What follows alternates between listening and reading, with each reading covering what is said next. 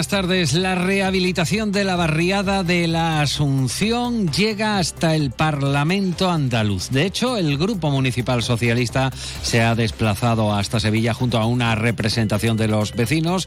Se han reunido nuevamente con el Grupo Parlamentario del PSOE, quienes se han comprometido a presentar iniciativas para que la Junta de Andalucía culmine estas obras de rehabilitación. Enseguida se lo contamos en este miércoles 4 de octubre a esta hora. Los cielos están prácticamente despejados, hay sol, el termómetro marca 30 grados de temperatura y en esta jornada hay otros asuntos de interés que ya les destacamos en titulares. Más de uno Jerez. Juan Ignacio López, Onda Cero. Accidente mortal en la línea de autobús Jerez-Antequera. Han fallecido tres personas tras la colisión de un turismo y un autobús en la autovía A384 a la altura de Bornos. Un cuarto herido muy grave se encuentra en el hospital de Jerez. Se lo venimos contando, subió el paro en la provincia, también subió el paro en Jerez con la despedida de septiembre. Eh, el desempleo a final del pasado mes se situaba en 24.600 personas, 559 eh, más que a 31 de agosto, o sea, 559 parados más en la ciudad. UGT habla de paro estructural histórico. El gobierno local anuncia una auditoría en Comujesa para depurar responsabilidades por las presuntas irregularidades en la licitación de las nuevas cocheras de los autobuses urbanos por el anterior gobierno socialista. Denuncian que un proyecto de 550.000 euros fue troceado en 18 contratos menores. Y por su parte, la confluencia advierte que estarán vigilantes ante el posible incumplimiento de la ley de memoria democrática por parte del gobierno local. Aseguran que el memorial del Parque del Retiro no ha sido inaugurado, nombrado ni tiene placa informativa sobre su significado. Enseguida les ampliamos estas y, y otras informaciones. Antes nos vamos a ocupar del tiempo. Vamos a conocer qué nos espera para las próximas horas. Agencia Estatal de Meteorología. Laura Vila. Buenas tardes. Buenas tardes. Hoy tenemos temperaturas máximas en descenso, salvo en el campo de Gibraltar, donde permanecen sin cambios. Se marcarán 34 grados en arcos de la frontera. El cielo está poco nuboso, con intervalos de nubes altas, y en el área del estrecho, con intervalos de nubes bajas, y el viento este levante fuerte en el estrecho, con rachas ocasionalmente muy fuertes. Mañana las temperaturas se mantendrán con pocos cambios y marcarán 35 grados en arcos de la frontera, 29 en Cádiz y 25 en Algeciras que se mantendrán altos durante toda la semana. El cielo estará poco nuboso, aunque en el área del estrecho se darán intervalos de nubes bajas y hay una pequeña probabilidad de precipitaciones débiles y ocasionales durante la mañana y el viento se llena de levante fuerte en el estrecho con rachas ocasionalmente muy fuertes. Es una información de la Agencia Estatal de Meteorología.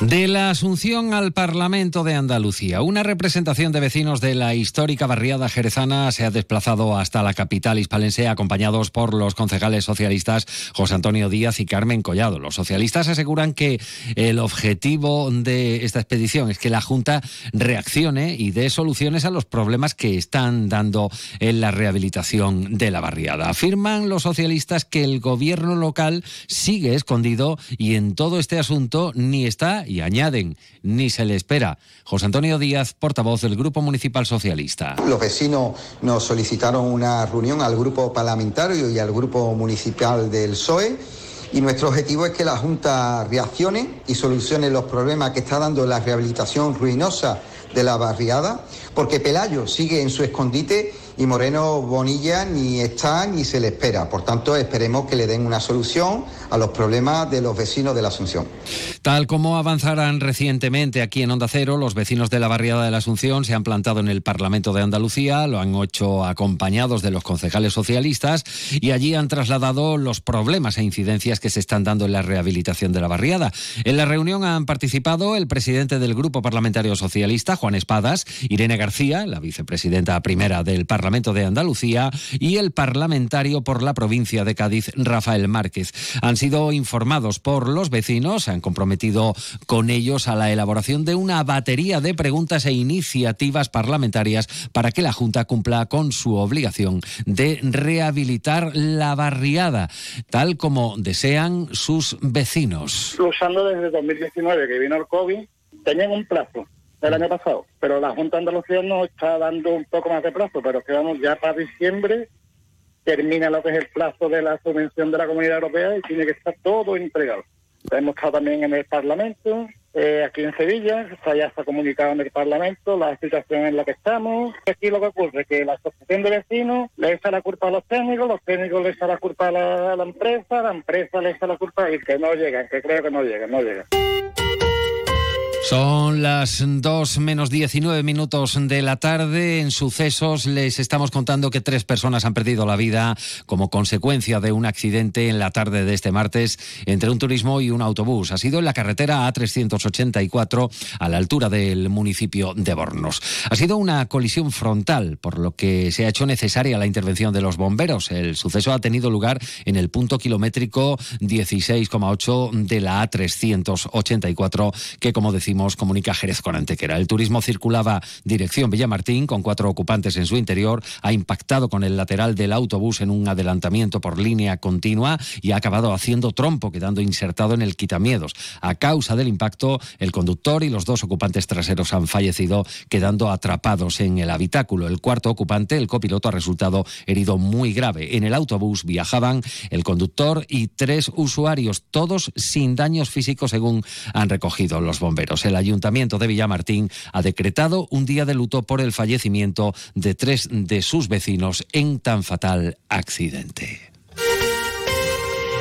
Una de la tarde y 42 minutos. Eh, seguimos con más actualidad aquí en Onda Cero. El paro registrado por el Servicio Andaluz de Empleo a fecha 30 de septiembre ha subido en Jerez, lo ha hecho en 559 personas respecto al mes pasado. A día de hoy, la ciudad aglutina 24.608 demandantes de empleo. Desde el sindicato UGT remarcan que el desempleo en Jerez es estructural, por lo que urgen a revertir la tendencia con políticas de generación de empleo por parte de las administraciones. Pedro Alemán, UGT. Hay un paro estructural desde hace años y se repite año tras año. Ahora toca destrucción de empleo.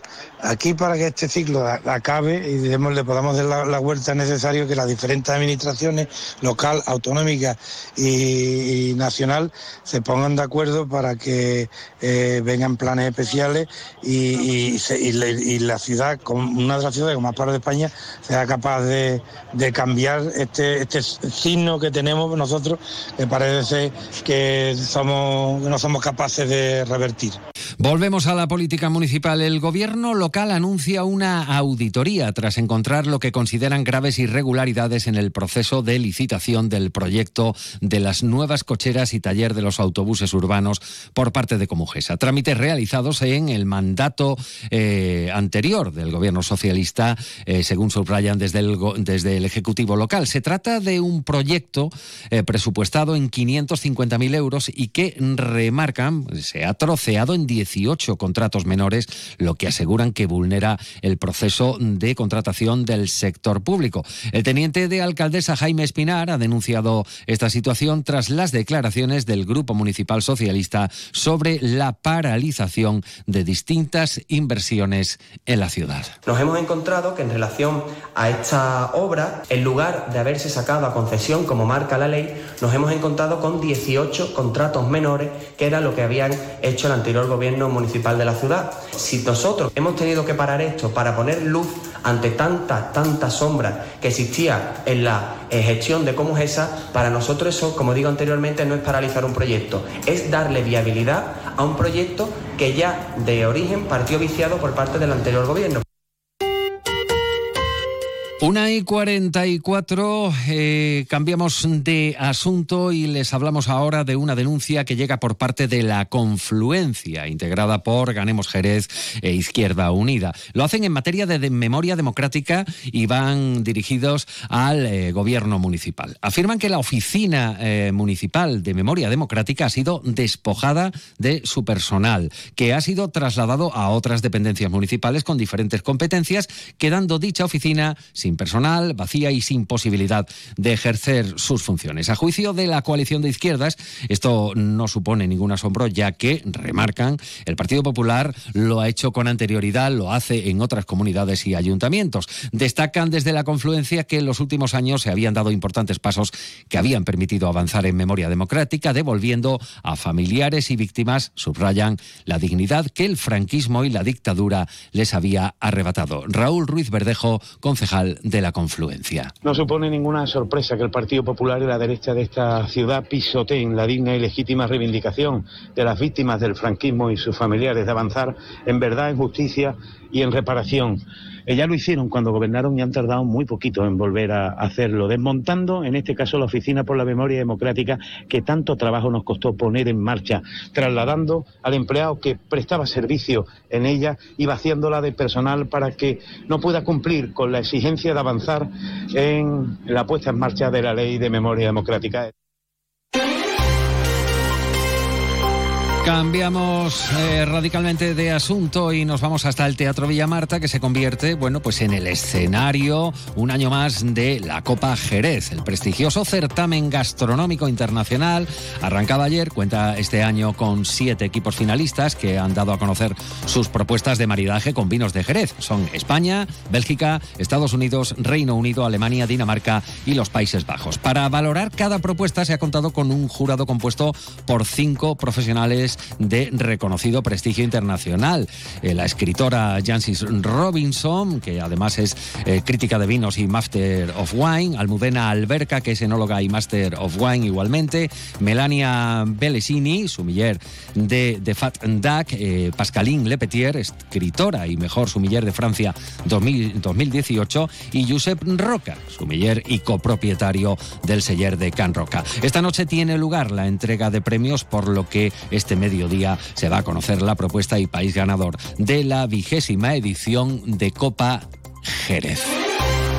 Y precisamente ante unos datos eh, preocupantes en cuanto al agua embalsada en la provincia, estamos a menos del 17%, la Federación de Empresarios de Hostelería de Cádiz, Oreca, promueve entre sus asociados una campaña para ahorrar agua en los establecimientos del sector.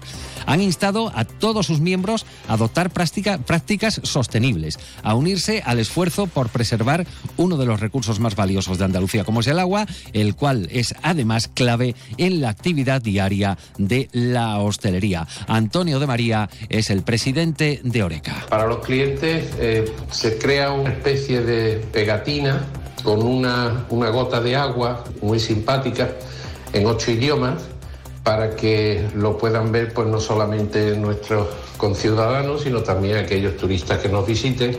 Yo creo que en estos momentos, aunque se dice que va a haber un otoño que va a ser abundante en agua, pero bueno, yo creo que estamos ya en una situación que si no es así, pues eh, hay que tomar medidas por parte de todos. Oreca subraya la importancia de conservar este recurso valioso, facilitan una serie de recomendaciones a sus asociados para reducir el consumo de agua en los establecimientos. Por ejemplo, no poner el lavavajillas hasta que estén completamente llenos, no enjuagar previamente la vajilla o cristalería que se vaya a introducir en estos electrodomésticos, ya que estos dispositivos, especialmente en hostelería, están diseñados para hacerlo eficazmente. La patronal también propone métodos como el depósito previo, en el refrigerador o el uso de un abatidor de temperatura en lugar de correr el agua del grifo para evitar el desperdicio de la misma. Respecto a los profesionales de hostelería, pues les recordamos cosas que ya saben ellos, pero que son una serie de medidas como preservación de que se puede hacer lo mismo con menos agua. Y esperemos, bueno, porque tanto los hoteles, los restaurantes, los bares, discotecas, cafeterías, pastelerías, todos los que conforman parte de esta gran familia, pues colaboren en ese objetivo que debe ser objetivo común de todos los ciudadanos.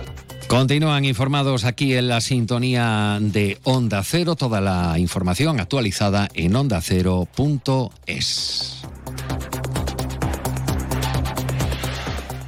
Onda Cero Andalucía, sobre todo. Noticias de Andalucía.